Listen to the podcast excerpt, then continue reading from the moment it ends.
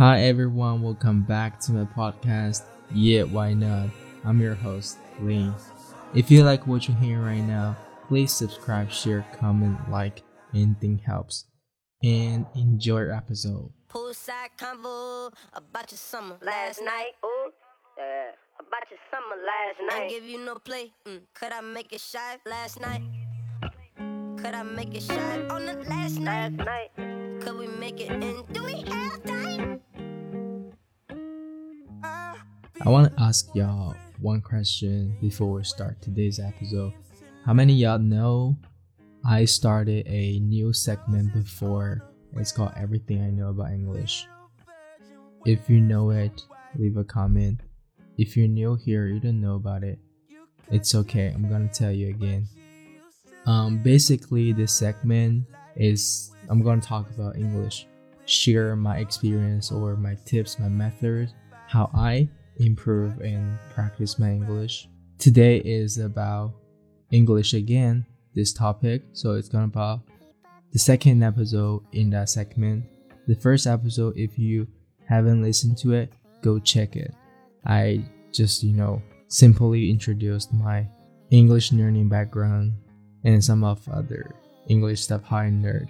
Just I share something about me, how I know English. If you're interested, go check it. And today I'm gonna talk about how I practice my speaking English because as I see the comments, most of the people um said that they like my accent, they like my English speaking. I really appreciate all those, you know, compliments or nice comments or support. I really appreciate and I feel really good, really motivated to share what I know with you guys. And second, I want to share how I made this happen without, you know, going abroad and studying abroad, all those, you know, experience just live in China and speak English like this. I want you guys to do the same that you can achieve your goals in English. So today, here we are. We're going to nail it down. I hope what I'm going to share is going to be helpful and useful for you. Okay, first, I want to break down all those rumors or lies that you see online. You can practice, you know, you can be fluent in how many days. If you know this and that, you can be fluent, you can speak really good, and all those things. I don't think so. There's no secret to um speak a good English, any language. I know there's a lot of, you know, videos or websites or whatever they're trying to catch people's eyes attentions. They use you know some crazy stuff titles like oh you can learn english in, in how many days you can speak like native speaker in how many days blah blah blah. In my opinion that is not possible because first of all you should know what does native speaker means. For example you want to speak like american. What do you mean by speaking like american? You mean your accent or you mean the language? Or what do you mean? Because if just the accent speak like american. Yeah you just practice train your accent. That's it. But it doesn't mean that you can speak like them like feels like you're american. Because language is based on the culture based on people's life how you live where you live. And there's a lot of you know slangs and cultural stuff. It's not only about the accent but that's just an example. For me, first of all, you should know why you want to learn English. What's your purpose? What's your goal? You should have a clear goal, not just like, I want to speak a good English, but like how good you think is good. And and what do you mean by good? Like you want to have a um like a perfect accent, you want to speak fluently or you want to have like, you know, you can think things think about things in English, not in your you know mother tongue language in Chinese. When you're thinking about something, you think in English. So what's your goal? Make it clear. Because I think different purpose, there's different ways to do it.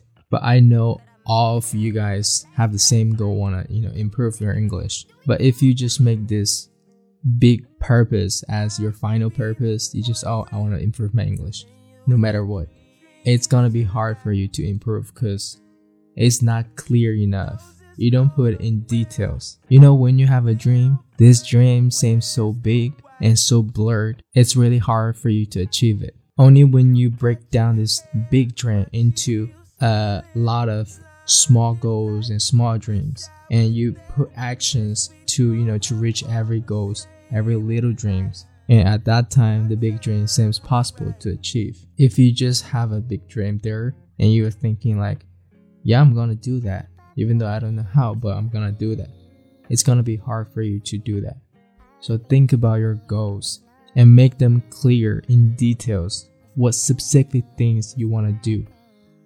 For example you want to have a clear accent or you want to speak English without hesitation, or you want to understand people more when you're talking with them. Anything, write them down. Okay, second, English speaking includes a lot of things. For example, your pronunciation, your accent, your vocabularies. And it's also about how comfortable and confident you are when you're speaking English for accent and pronunciation. My way of practicing, actually, I started to practice mm, like a long time ago. Um, in the very beginning, it's like when I was in middle school. You know, I'm a huge um hip hop fan, like street culture.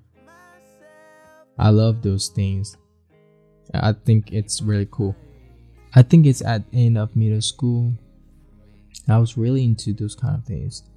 So I watch a lot of videos, and those videos are like, you know, some American people talking about their like street culture and stuff. And in the video, there's like Chinese subtitles so I can understand it. After watching those kind of videos for a long time, I find it really cool and attractive the way that they speak. So I started to imitate. I'll be like, I watched that video and then I'll watch sentence by sentence. One sentence, pause, and I'll repeat, try to imitate, and try to sound exactly like them. And then continue another sentence and pause and repeat again. I mean, this method is not I created.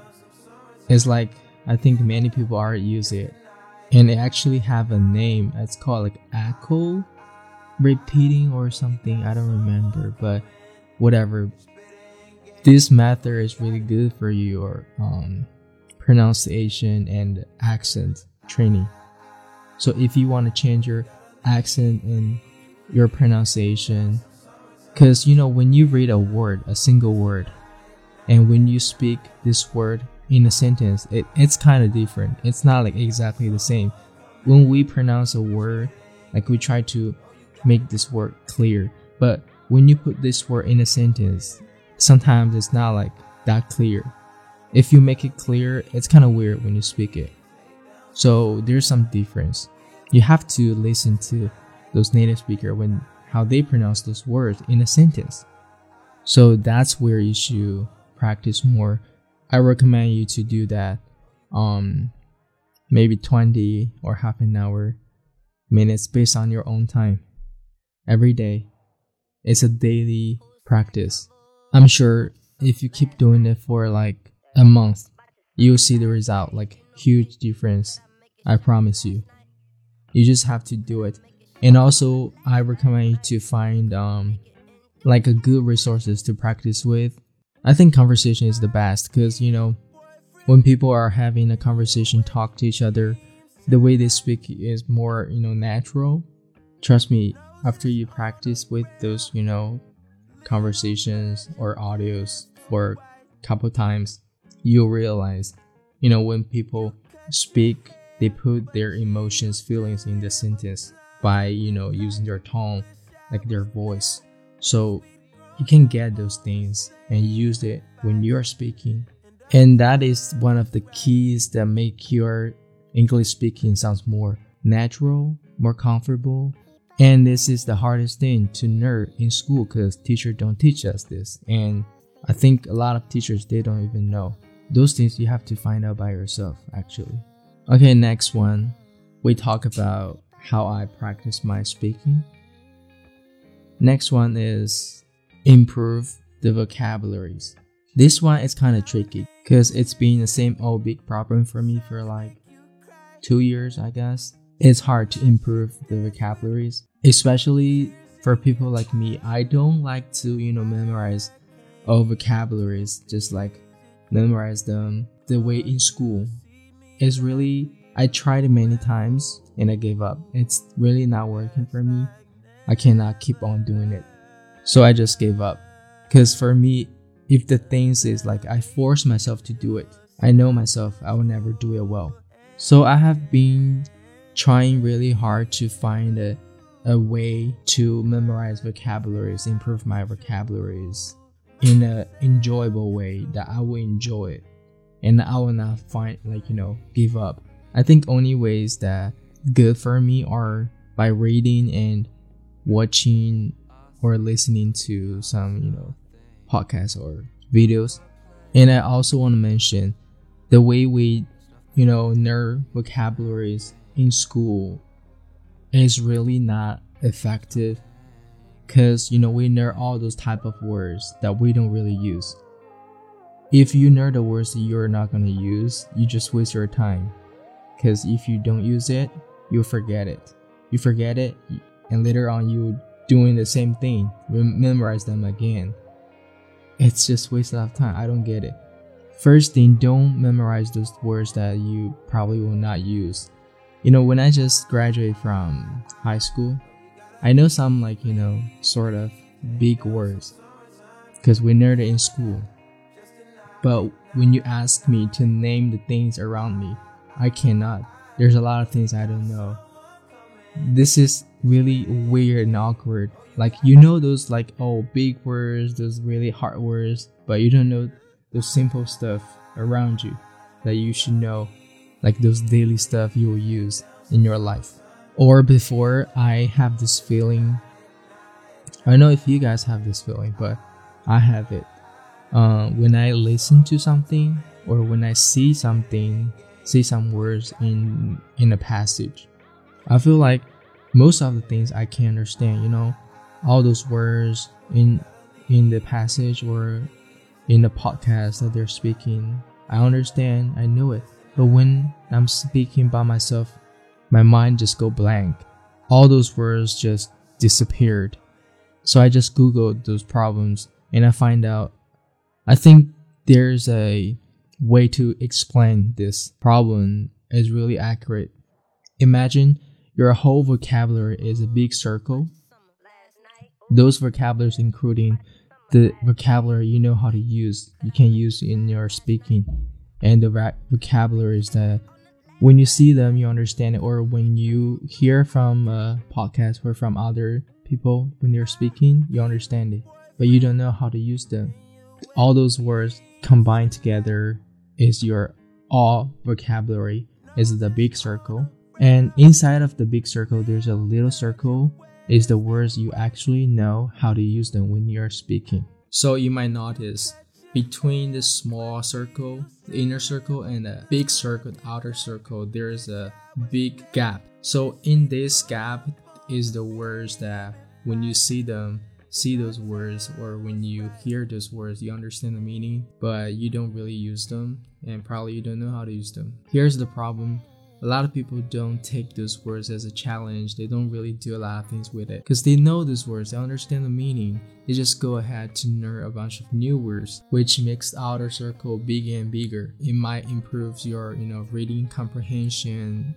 It's good for your reading, but it doesn't do much with the inner circle. It doesn't improve your speaking vocabularies because the small circle, the words that you can actually use when you speak is still the same.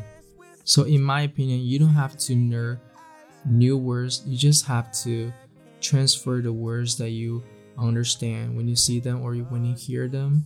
Transfer to the words that you can use them, learn how to use them, start to use them. When you are doing this, it's making the small inner circle bigger and bigger.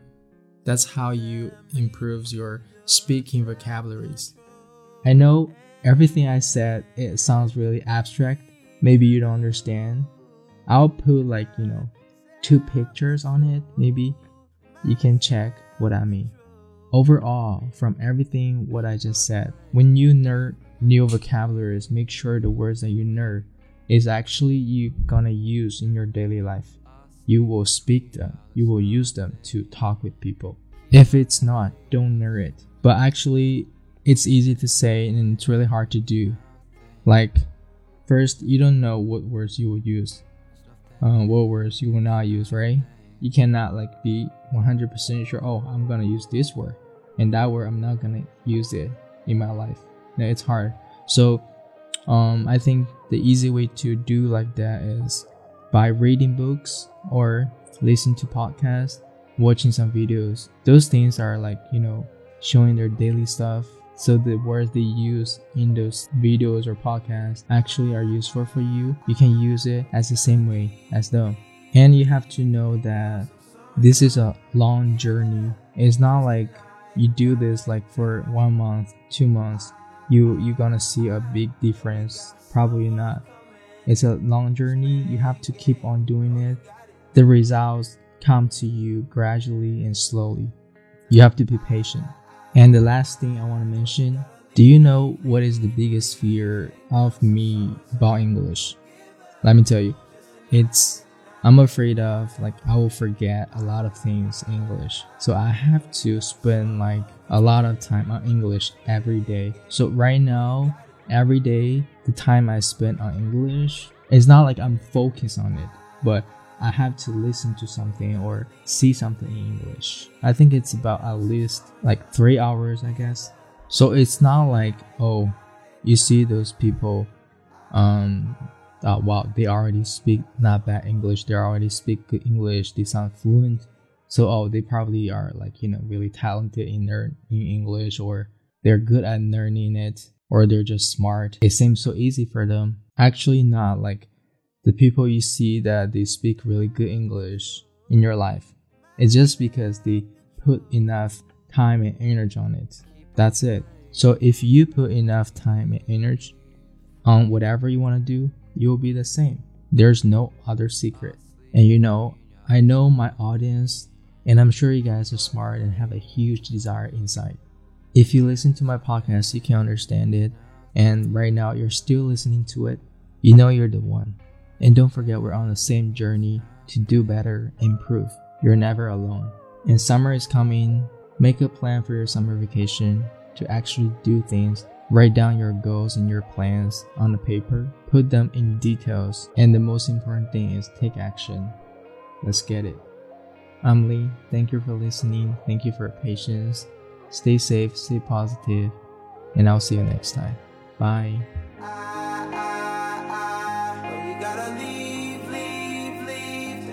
Summertime. Give up just a night, night, night.